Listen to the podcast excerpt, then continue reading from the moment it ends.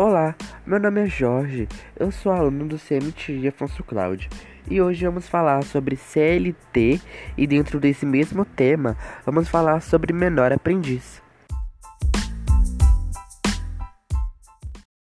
A CLT, Consolidação das Leis Trabalhistas, é uma unificação de regras do direito do trabalho feito pelo presidente Getúlio Vargas durante a ditadura do Estado Novo, por meio do decreto Lei 5452, assinado em 1 de maio de 1943. A Lei do Aprendiz, também conhecida como Menor Aprendiz, Aprendiz Legal ou Jovem Aprendiz, é uma lei do Brasil aprovada em 2000 e regulamentada em 2005.